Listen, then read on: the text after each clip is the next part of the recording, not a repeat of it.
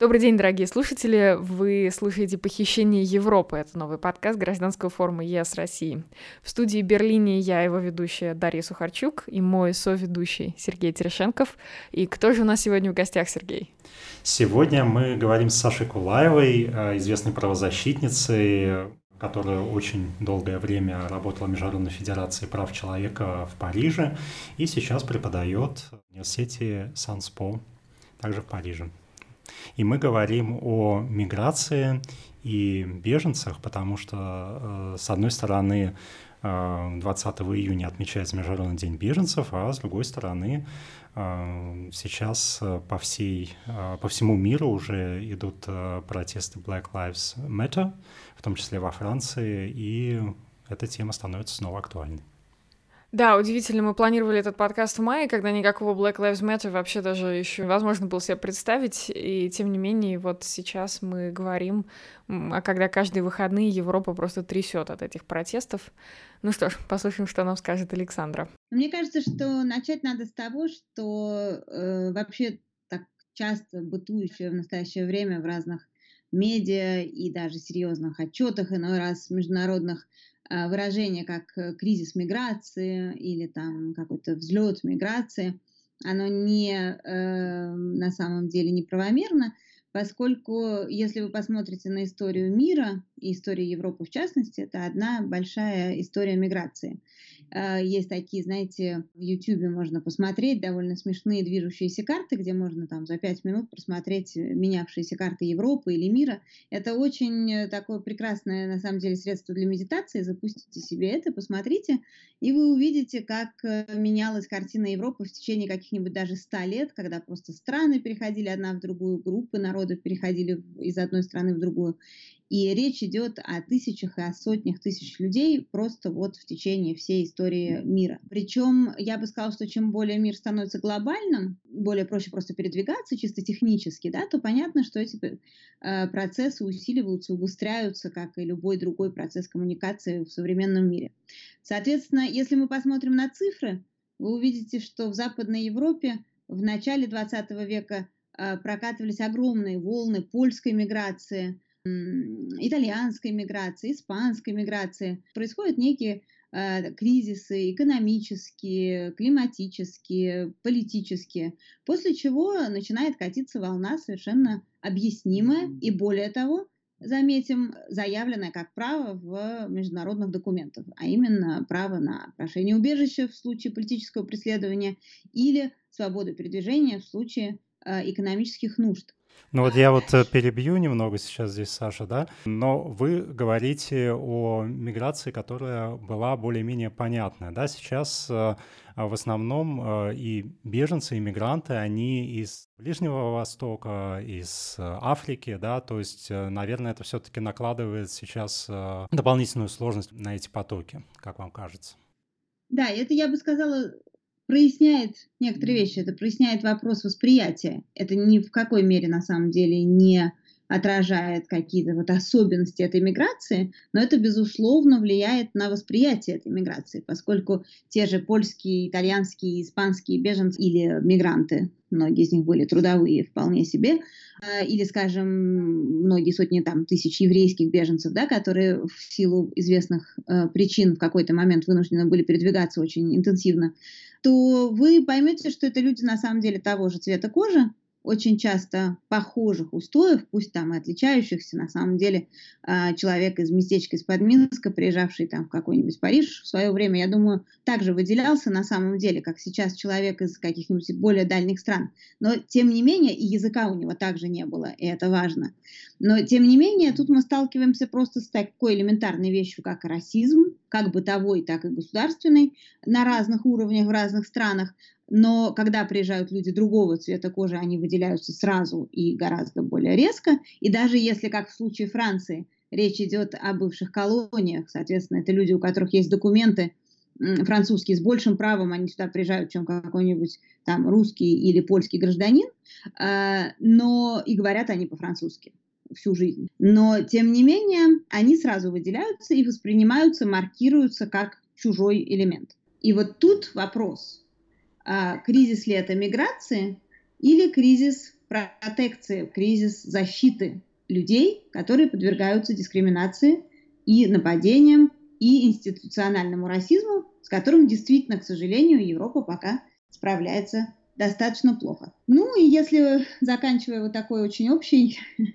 подход к этой э, грустной теме, э, говорить о выходцах из постсоветского пространства, то, к сожалению, уровень нетолерантности, нетерпимости и объяснения всех просто проблем экономических, политических, религиозных и прочих такими очень простыми бытовыми расистскими взглядами, к сожалению, имеет место такая проблема. И приезжающие такие вот постсоветские комьюнити в Западную Европу, к сожалению, являют такой довольно иной раз яркий пример нетолерантного отношения к людям исключительно на основе их внешности и происхождения. При том, что они сами иммигранты. Это как раз самое интересное. Всегда кажется, что ну уж мигрант мигрант это должен понять вообще просто прям как рыбак рыбака. Тут играет роль несколько процессов. С одной стороны, все-таки не будем лукавить сами перед собой. Вот этот советский интернационализм, это был совершенно фигов листок, который прикрывал то, что сейчас вот уже вот-вот, не дай бог, но боюсь, что довольно неизбежно войдет в Конституцию, а именно идея про такой вот образующий какой-то главнее главных, важнее важных русский народ. И, конечно, это все было, да, в язык, даже в школах республик, в которых говорили на другом языке, чем русский, русский, тем не менее, имел особый статус, и преподавание велось именно на этом языке. Ну и дальше идет длинная история, в которую мы сейчас не будем углубляться, про вот такой э, великодержавный шовинизм, который все-таки Советскому Союзу был в высшей степени свойственен. И все это, безусловно, сформировало очень многое и э, повлияло на восприятие. Это во-первых. А во-вторых, есть такая страшная вещь, как принцип, который занимающиеся миграцией люди называют «заходя, закрой за собой дверь», именно в силу повышенной уязвимости мигранты э, люди, относящиеся э, порой с опаской к другим возможным волнам, э, воспринимая это как э, некий вызов для собственных гарантий экономических или каких-то еще. Да, но вот вы упомянули о таком еще институциональном расизме, да, ну, во-первых, меня очень интересует, э, как это выглядит во Франции, а во-вторых, э, э, для меня было шоком, когда в марте Европейский Союз очень жестко отреагировал вот на очередной поток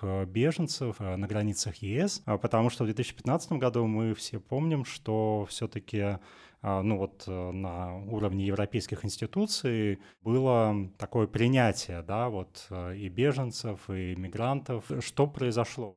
Ну, именно поэтому вот лично я говорю скорее о кризисе протекции, чем о кризисе миграции. А, дело не в том, что что-то изменилось фундаментально в миграции, а фундаментально изменилось отношение к некому набору прав и свобод, и, может быть, даже в чем-то, если мы замахнемся на что-то более глобальное, вообще к принципам универсализма и, э, и международной солидарности. Давайте вспомним, для чего и когда создавалась ООН, например, да, со всеми своими подразделениями, в том числе ответственным за миграцию. Организация Объединенных Наций создавалась в послевоенные годы, когда главным криком души а соответственно и международных институций было никогда больше. Вот это вот чувство срочности момента, необходимости действия, оно продиктовало в очень многом основополагающие документы, по которым нам бы сейчас хотелось жить.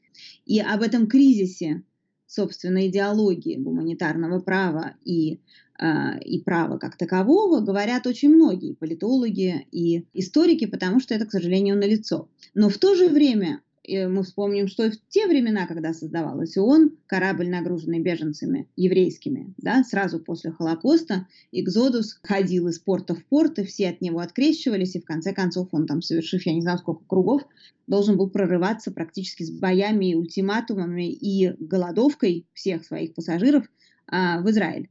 Легких решений не было тогда, их нет и сейчас. И сейчас стоит корабль на рейде, нагруженные беженцами, и сейчас тонут люди, предпочитающие страшную мученическую смерть в океане тому, что их ждет, а, если они не уедут. И все это и сейчас происходит. Но действительно, я с вами совершенно согласна, изменилась тональность, когда можно сказать, нет, ребята, дохните там, где вы есть, к нам не надо ехать. Но вот сейчас в условиях санитарного, но тем не менее закрытия границ, наглядность того, что может произойти, если мы отступим от фундаментальных принципов, как мне кажется, становится еще гораздо более наглядной.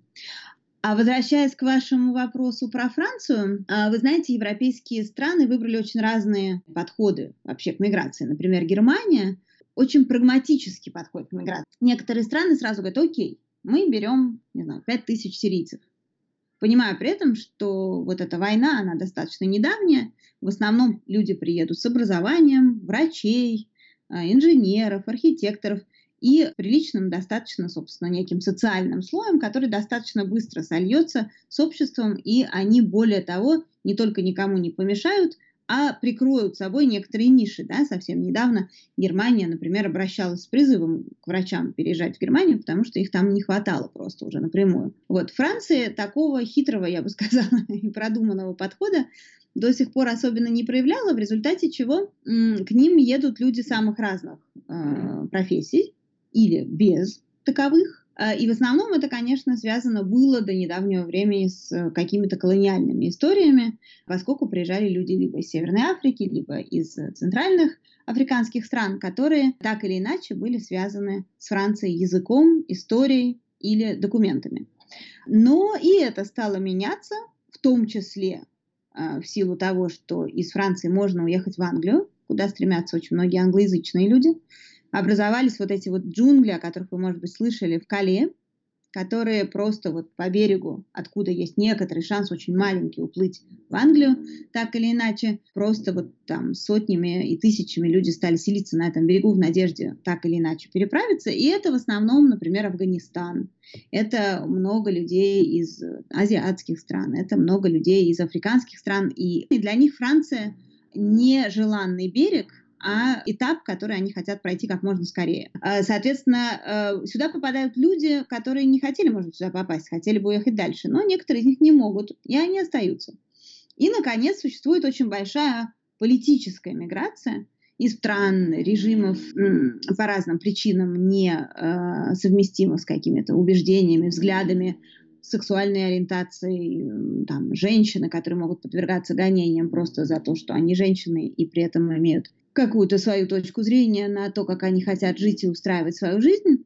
И это другой, действительно, состав, это другая процедура, это политическое беженство, на которое тоже совсем не так легко попасть, поскольку надо сначала оказаться на территории этого государства для этого, а для этого все европейские государства предпринимают все усилия, чтобы сюда никто по возможности не попал. И именно из наших, например, русскоязычных стран это достаточно серьезный контингент причем из, не только из русскоязычных, конечно, но и из бывших советских республик, а, едут очень многие именно по политическим причинам. А, вы сказали, это очень интересно, людям надо каким-то образом попасть в Европу.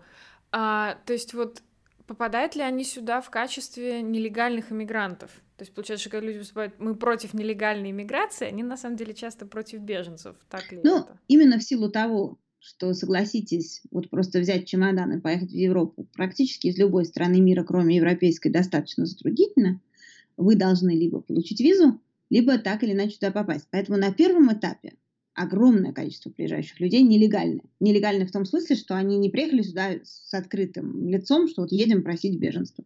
Они сюда приехали либо получив визу, не знаю, в Диснейленд, либо по студенческому обмену, либо вообще не получив никакой визы и как-то по-пластунски сюда пробравшись, а, либо прилетев в аэропорт с билетом с пересадкой и попросив это убежище, как очень многие делают в аэропорту. И таким образом, на самом деле, людей, которые бы совершенно легально сюда въехали, потому что их пригласили, это, безусловно, меньшинство. Но в большинстве европейских стран точкой отсчета является именно нелегальная иммиграция практически для всех. После чего происходит ассимиляция, и вот это уже следующий вопрос. Что Европа делает для того, чтобы прибывшие люди могли на более или менее, но хотя бы на каких-то правах выстроить свои отношения с этим обществом, с этой властью, не чувствуя себя загнанными в угол, вот в эти джунгли, где раньше приезжавшие люди, хотя бы те, у кого были дети, распределялись в каких-то центрах, в каких-то гостиницах, то сейчас этого практически не существует.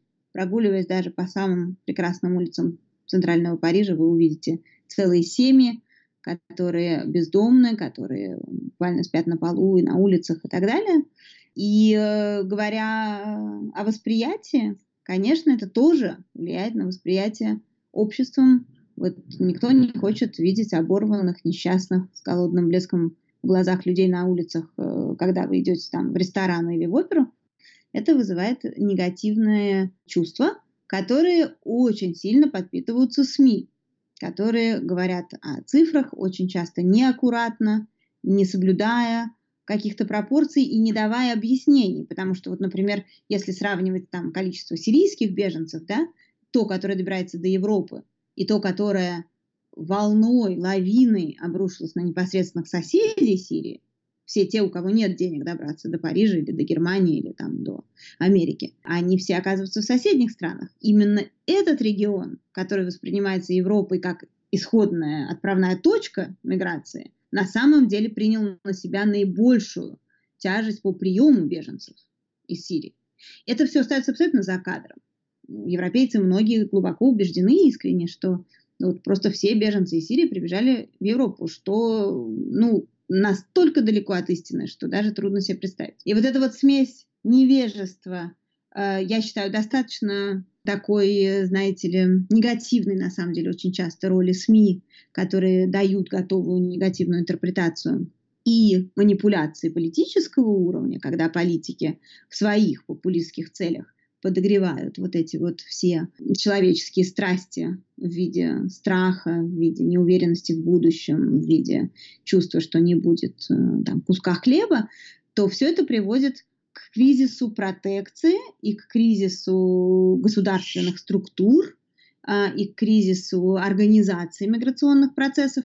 Смотрите, Саша, я вас слушаю и думаю, ну, если большинство беженцев или мигрантов в любом случае изначально нелегальное, да, может быть, все-таки институции делают все правильно, да, раз они все-таки борются, ну, с, э, э, с нелегальной миграцией. Может быть, все правильно, почему мы сейчас должны говорить о том, что а вот этих нелегальных мигрантов э, мы должны сохранять на территории. Ну, вы знаете, на самом деле вопрос такой немножко провокационный, хочется надеяться, но э, тем не менее э, давайте посмотрим на последние три месяца. Да, вот что произошло в Европе за последние три месяца. Закрылись границы, причем закрылись очень неудачно, со всех точек зрения, они закрылись в начале марта. То есть начался самый, что ни на есть, полевой от слова поле период, когда надо сажать, когда надо собирать, когда надо удобрять, когда надо обустраивать поля и готовить, а, так сказать, все сельскохозяйственные какие-то работы и нужды. И оказалось, что мигранты э, в этот момент не смогли въехать в свои европейские страны, в которые они привыкли въезжать для вот всех этих действий. И тут оказалось, а, что, конечно, страшный кризис у этих мигрантов, потому что у них нет, в отличие от нас с вами, э, там, не знаю, медицинских страховок, пенсий, каникул, выходных оплачиваемых и прочих радостей, а они зависят от произведенного труда, причем тяжелого труда, квалифицированного труда, да, который мы с вами вот так вот просто на гору сделать и не сможем, скорее всего. Но э, более того-то пострадали они сами, даже мигранты, а в полном тупике оказалась экономика европейских стран, потому что вот во Франции, например, просто объявлялись призывы к гражданам, к студентам, а, пожалуйста, откликнитесь, вот поезжайте на поля. Э, и вы знаете, что интересно? При этом э, в результате коронавируса, поскольку были закрыты рестораны, были закрыты кафе, были закрыты там кино, в общем, закрылись огромные секторы. Соответственно, осталось совершенно безумное количество народу за бортом и без зарплаты. Так вот, эти люди совершенно спокойно сели на безработицу. Не мигранты, да, обычно говорят, сесть на безработицу, это уже просто вот в таком общественном сознании сразу ассоциируется со словом мигрант. Сели на безработицу вот все эти люди, которые здесь оказались без а, средств к существованию, и никто из них не встал в очередь собирать э, там клубнику, не знаю, сеять ее или что-то там нужно делать. Но я видела вот эти два параллельных поезда. Дикие крики о безработице растущей и недоступности возможности заработать на жизнь и дикие крики о том, что работать некому. И ты понимаешь, что просто Европа как бы села на иглу этой миграции. Я... Ну да, ну и Западная Европа очень великодушно разрешила нелегальным э, мигрантам остаться. Вот, что сейчас будет с ними, меня интересует. Вот когда все-таки эти все уборочные компании закончатся, этот вопрос, поверьте мне, вот всех тех, кто кричал и о кризисе рабочей силы, и о безработице, интересует в последнюю очередь. Более того, существует такая страшная вещь, как Дублинская конвенция, которая приводит к высылке людей допустим, если человек просит беженство во Франции, но при этом въехал он через Польшу. А как же ему и въехать-то бедному, если нет у него ковра самолета? А, есть некая последовательность стран, через которые надо проехать, чтобы куда-то приехать. Вот, и как только выясняется, что у него уже сняли отпечатки пальцев в Польше, и что он там был, месяцев через 6-7 эта информация доходит до Германии или Франции, и его по Дублинской конвенции высылают обратно в точку знаете, как в детском лото, в первую точку, так сказать, э, предыдущего хода, поскольку э, именно страна, которая допустила такое безобразие, как въезд в Европейский Союз э, беженца, и должна с этим, за это расплачиваться. Ну и вот таким образом возникают эти кластеры, которые в Европе сейчас есть, да, Греция для потоков, идущих с одной стороны, Польша, Испания, а вот сейчас Беларусь мы все радовались за наших белорусских друзей и коллег, что им теперь наконец-то не надо будет платить совершенно безумные деньги за визы в Европейский Союз, которые были в два раза дороже для них, чем для россиян, скажем, да? Но что за этим стоит? За этим стоит, что Беларусь взяла на себя обязательства вот такого цепного пса Европы. И вот эти э, процессы, они приводят на самом деле к очень разрушительным и с точки зрения ценностей и с точки зрения практики на самом деле таким вот э, явлением, как совершенно страшные лагеря. А почему вообще вдруг сейчас это случилось? То есть вроде бы как выросло несколько поколений после войны. Два... Начало 21 века было в Европе сытым и мирным, как никогда. Ну, вот даже Балканская война уже прошла давно, да, казалось бы. А почему сейчас такое вдруг э, странное отношение к мигрантам? Их просто много и переполнилась какая-то чаша? Или как-то изменилась культура? Что случилось? Почему сейчас, когда все так хорошо, многие воспринимают все так панически, я бы сказала именно поэтому. То есть вот когда после конца Второй мировой войны э, никогда больше каждый прочувствовал до мозга костей, потому что все понимали, что это был ужас. Сейчас э, Западная Европа живет в таком коконе, ну, не то чтобы совсем благополучном, несравнимо более благополучном, да, чем в 40-е годы. И им с этим коконом совершенно не хочется расставаться, и чем все на самом деле хуже вокруг, тем больше им хочется в нем законопатиться и ничего не пустить. Но беда в том, что в том, что происходит вокруг, а, Европа играет огромную роль. И, собственно, война в Сирии, и война в африканских очень многих странах, и там Мали, где стоит французский контингент, э, и так далее, и так далее. Все это имеет отношение очень прямое к политике, в том числе к экономическому процветанию европейских стран которые продолжают контролировать очень многие из источников богатств этих регионов. Тем не менее, все это, я бы сказала, что все это решаемые проблемы, если подходить к этому с точки зрения права и э, называть вещи своими именами. И вот то, что происходит сейчас, вы упомянули э, историю вот с этими э, протестами в Америке, и не только уже в Америке, против э, массового полицейского произвола в отношении людей с черным цветом кожи, э, просто это, та, это история еще и о том, чтобы называть вещи своими именами. Не потому, что в этой стране мог быть избран э, чернокожий президент, в этой стране нет расизма. И не потому, что э, сейчас нету сегрегации, э, люди не чувствуют себя совершенно по-разному, проходя мимо полицейского, будь они белого цвета кожи или черного цвета кожи. Это реальность. Это реальность тоже во Франции. Я с ней сталкиваюсь постоянно э, с точки зрения привилегированного наблюдателя, поскольку мой цвет кожи у полицейских стойки хватай не вызывает. Я как раз э, хотел э, поговорить вот о Black Lives Matter, э, потому что, ну, и во Франции был свой Джордж Флойд, да, который сейчас Адама Трауре, да, если, если мне не изменяет память, 2016 год, о котором сейчас вспомнили. Вот меня все-таки интересует, к чему это движение приведет, в том плане, что будем ли мы все-таки вещи называть своими именами? Ну, во всяком случае, процесс в эту сторону пошел. И э, я, например, не разделяю точку зрения тех, кто считает, что это все от лукавого и необоснованно. Это совершенно закономерное развитие событий. И некоторые эм, такие, знаете ли, искры просто электрических разрядов, которые это вызвало и неизбежно э, в воздухе, они могут приводить в том числе к пожарам, в том числе к пожарам, которые мы можем э, потом, о которых мы можем потом сожалеть. А, в разные стороны, да, я вот, например, очень боюсь кристаллизации э, вот этого мы и они с которым вот мое, например, поколение активно боролось. Мы всегда хотели, наоборот, говорить «мы» про нас всех. А э, на самом деле, когда жертва громко заявляет о том, что она жертва, она не может продолжать говорить «мы» про себя и того, кого она воспринимает как своего мучителя.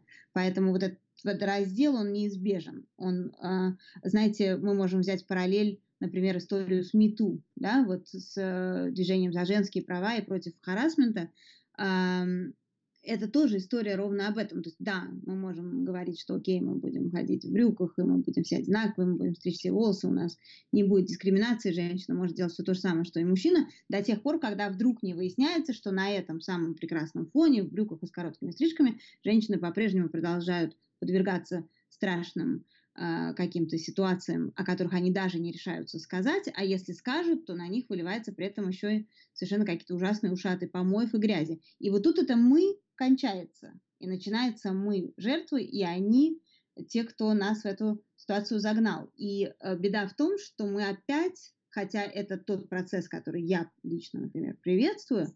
Я считаю, что жертва всегда должна быть приоритетом и выслушана как приоритет, но тем не менее а, тут есть, безусловно, потенциальный риск, что есть такое французское выражение, что вместе с водой из ванночки выплеснется ребенок. То есть э, потеряется при этом э, на самом деле то равенство, за которое э, какая-то часть этих э, коллективов борется. То же самый риск вот этой кристаллизации проблемы есть сейчас, безусловно, имя э, Адама Тайре, имя наиболее прозвучавшее, в том числе потому, что у него совершенно потрясающего э, потрясающей энергии и харизма сестра, которая стала просто знаменем вот этого движения сейчас э, людей с окраин, и которая очень резко, очень четко называет вещи своими именами так, что все просто вздрагивают. Э, и за ней идут. Но на ее плакатах также имена э, вьетнамского э, жителя Франции, который также э, стал жертвой полицейского насилия и погиб, э, мальчик э, сербско-цыганского происхождения, которого избили до полусмерти неделю назад уже на фоне этих протестов полицейские, так что он, э, видимо, останется инвалидом на, на многие годы и так далее, и так далее. К сожалению, таких э, случаев очень много, и среди них вот просто как по волшебству нет ни одного белого человека. Недавно совсем было в новостях, что министр внутренних дел Франции запретил удушающий прием, которым был убит Джордж Флойд, когда коленом прижимают шею человека к земле и таким образом могут удушить. А означает ли это, что наконец-то и власть придержащие во Франции все-таки как-то начали понимать, что так дальше нельзя, и надо что-то менять. А изменится ли оно вообще? Потому что одно дело министр сказал перед журналистами, другое дело полицейские реально перестали так делать. Или они его услышали?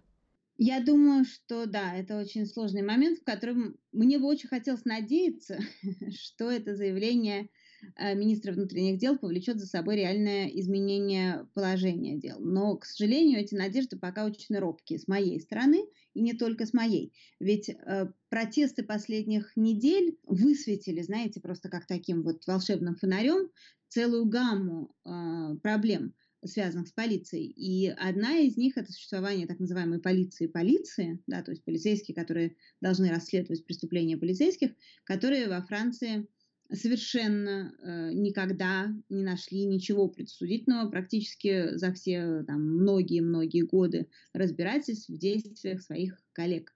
И вот сейчас было довольно забавно, когда министр внутренних дел сделал это заявление, что удушающий прием, который позволяет человека зафиксировать э, грудью на полу да, или на каком-то пространстве таким образом, чтобы он не мог пошевелиться действительно достаточно, чтобы у человека чуть-чуть не хватало воздуха, или он был болен, или у него был насморк, или там все что угодно еще, что это может кончиться летальным исходом. И это постоянно происходит. Во Франции это произошло уже много раз.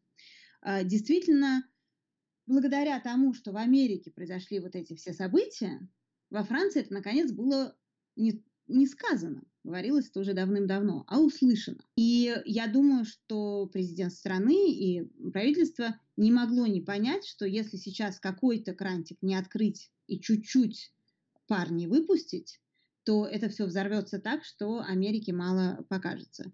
И поэтому э, я думаю, что заявление э, министра внутренних дел было скорее вызвано вот этими обстоятельствами. Не забудем, что перед самым карантином во Франции полыхало движение желтых жилетов, которых можно Э, сказать, этот карантин прекратил вот таким вот образом, поскольку стало невозможно больше встречаться на улицах.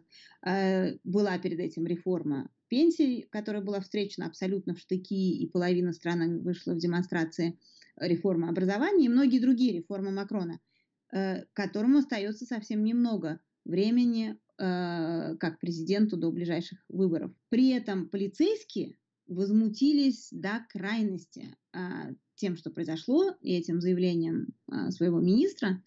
И сейчас огромное недовольство полицейских, которые не стесняются говорить э, СМИ и писать в заявлениях, и профсоюзы полицейских говорят о том, что их права нарушены и что их министр их сдал. Напомним, что министр только позволил себе сказать, что удушающий прием, приводящий часто к летальным исходам, э, может быть лучше отменить. На этом у нас на сегодня все. Я напомню, что вы слушали подкаст «Похищение Европы», который записывает э, гражданский форум ЕС Россия. С вами были ведущие Сергей Терешенков и Дарья Сухарчук.